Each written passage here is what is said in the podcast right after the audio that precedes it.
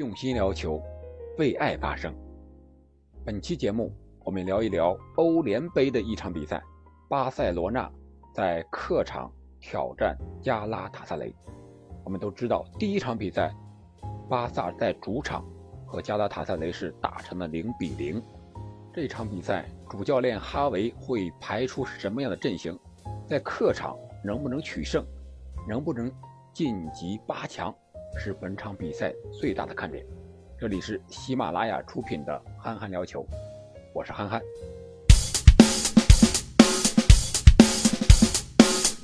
首先，我们进入第一个板块——战术复盘。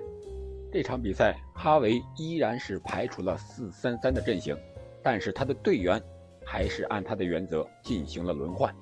门将位置依然是特尔施特根，而四个后卫呢，中后卫是皮克和加西亚搭档，左后卫是阿尔巴，小将德斯特首发打右后卫，而三个中场，布茨克茨居中拖后，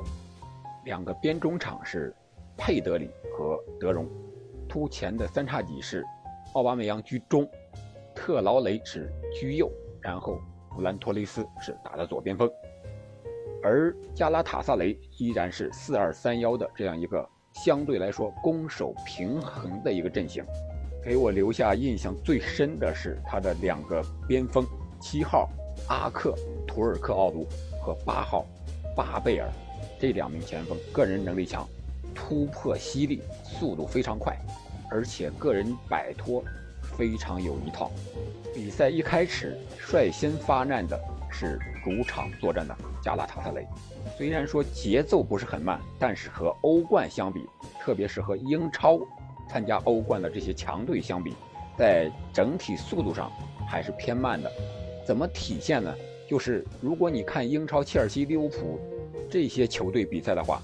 你的思绪是不可能走神的，你是跟着球员的节奏。啊，一直在里面，而这场比赛呢，也就是欧联的比赛，大多数都是你走个神儿啊，你去干个别的，可能不影响你观看比赛的效果。你有思考的时间，这可能就是这两个级别比赛在整体速度上快慢的一个比较显著的区别。开场没几分钟，加拉塔特雷就在前场逼抢门将特尔施特根。啊，当时的就是这个八号，我刚才说了巴贝尔，他已经抢到了小禁区的边上，在门将特尔施特根出球的一瞬间，他把特尔施特根也是击倒了，裁判吹罚了犯规，这让我们想到了欧冠皇马和大巴黎的第二回合比赛，本泽马上抢多纳鲁马的那个球，那个球裁判没有吹罚犯规，最终也是将球打进了。凭借这个球，皇马最终逆转了大巴黎。那这两个球的根本区别是什么呢？为什么同样的动作，一个犯规，一个没有犯规呢？就是那个小禁区线，小禁区线内，守门员是受绝对保护的，是不允许任何人能够侵犯的。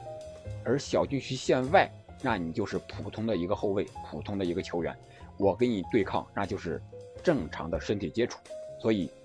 就在这一线之间，上半场第二十七分四十八秒的时候，凭借着一个角球，加拉塔特雷领先巴萨。这个角球是怎么来的呢？是阿尔巴防守巴贝尔，在速度上吃亏了，没防住，结果让巴贝尔突破到底线，向里传中的时候，补防过来的是布斯克茨啊，还是皮克呀？把这个球踢出了底线。随后，凭借这个角球。发出来之后，让他们的队长特谢拉头球打进了领先的一个进球。上半场，巴萨的发挥并不是特别的好，特别是边路特劳雷，他没有发挥出他的速度优势，他内切呢，他的逆足脚又不行，所以说加拉塔萨雷的防守还是非常具有针对性的。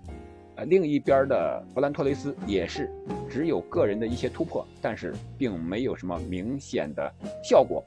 没有什么更多的威胁，在丢球之后，巴萨是明显了加强了前场的紧逼防守，高位逼抢做的比原来要多了一些，也更果断、更狠了。第三十六分钟三十六秒的时候，他们终于打进了一个进球，这个球也是抓的一个攻防转换的节奏。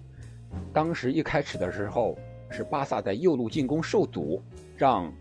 加拉塔萨雷打反击，结果这个球打反击趟的有点大了，皮克就上抢把这个球断下来，然后就是巴萨的持续的十脚左右的传球，大概有二十五六秒的时间，从三十六分十一秒开始传球，传了十脚之后，三十六分三十六秒到佩德里打进这个进球。这个进球完全体现了巴萨的战术，就是整体的传控，还有就是球员个人能力的体现。这样带着一比一的比分，双方进入了中场休息。下半场一开场，表现不佳的特劳雷就被哈维用登贝莱给换下。结果下半场的开局，巴萨打的是非常的完美。仅仅是开场了三分多钟，不到四分钟，他们又取得了领先的一个进球。这个进球可以说巴萨的球员非常的聪明。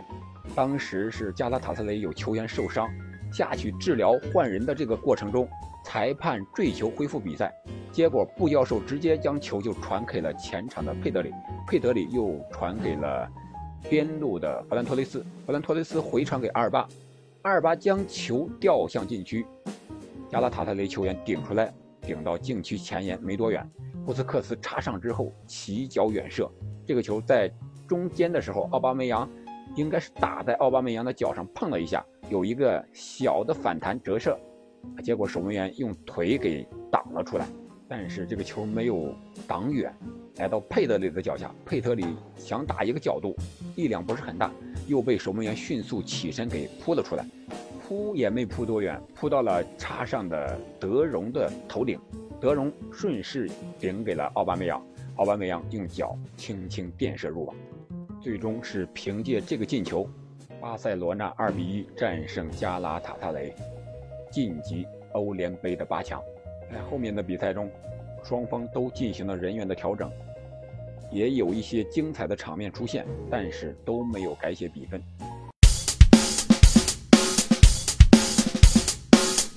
下面我们进入第二个环节，闪耀时刻。这个闪耀时刻无疑就是佩德里那个进球。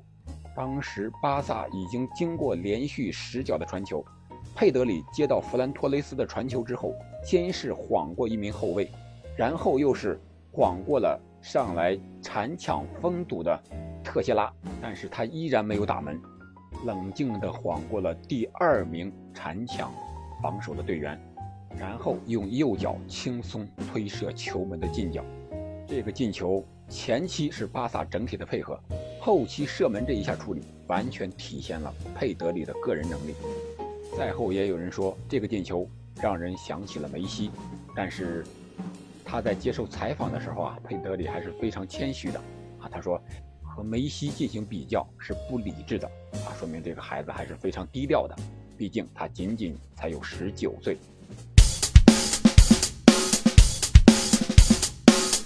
紧接着，我们进入第三个环节，本场之星，无疑还是佩德里。佩德里本场比赛，他的数据是非常的亮眼，有许多数据都是排在首位的。射门是六次，两次射正，过人尝试五次，三次成功，抢断有四次，七十一次传球，精准传球六十一次，传球成功率百分之八十六。这些数据他都是本场。居高的，至少也是前几位的。我们再来了解一下佩德里。佩德里是今年十九岁，他出道并不是巴萨，而是拉斯帕尔梅拉斯一支西乙的球队。二零一九年，巴萨以五百万欧元的身价将他签下，然后又租借给了这支西乙球队。二零一九赛季，他在西乙及各项赛事中一共是出场三十七场。打进四粒进球，有七次助攻。二零赛季，他回到了巴萨，也进入了西班牙的国家队，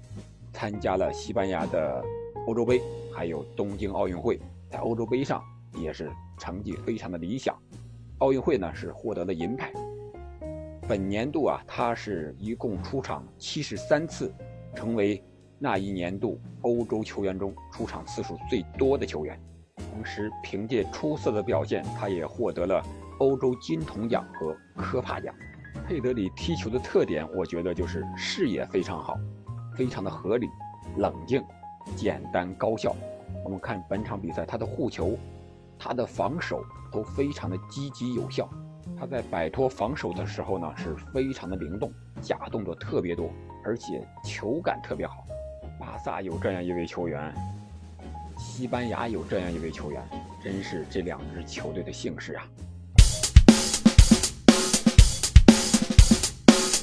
本场比赛的主裁判丹尼尔·奥萨托虽然没有什么明显的错误判罚，但是他曾经在比赛中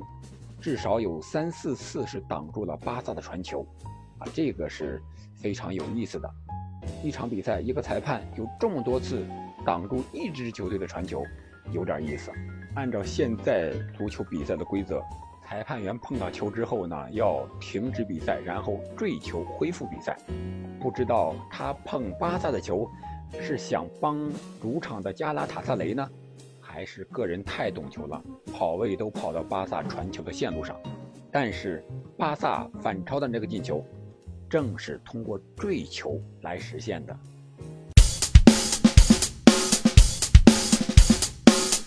赛后有一个细节，我觉得值得我们一些职业球队去学习，那就是巴萨的主帅哈维。在更衣室的通道内，等着他的俱乐部的官员还有球员，挨个的是击掌拥抱，以示感谢。这个动作呀，看似非常的简单也平常，但是对融洽球队的氛围、增进内部的团结，我觉得是作用非常大的。包括巴萨的主席拉波尔塔也在那儿摸着哈维的脸，搂着哈维，非常的高兴。我觉得这应该是一个传统了，至少是哈维的一个传统。从目前巴萨整支球队的氛围和状态来看，确确实实是起到了很好的效果。好了，关于本场比赛，我们就聊这么多。北京时间今天晚上七点和八点半钟，将进行欧冠和欧联的四分之一淘汰赛的抽签仪式。到时候我们再看看还有什么精彩大戏能够上演。我们下期再见。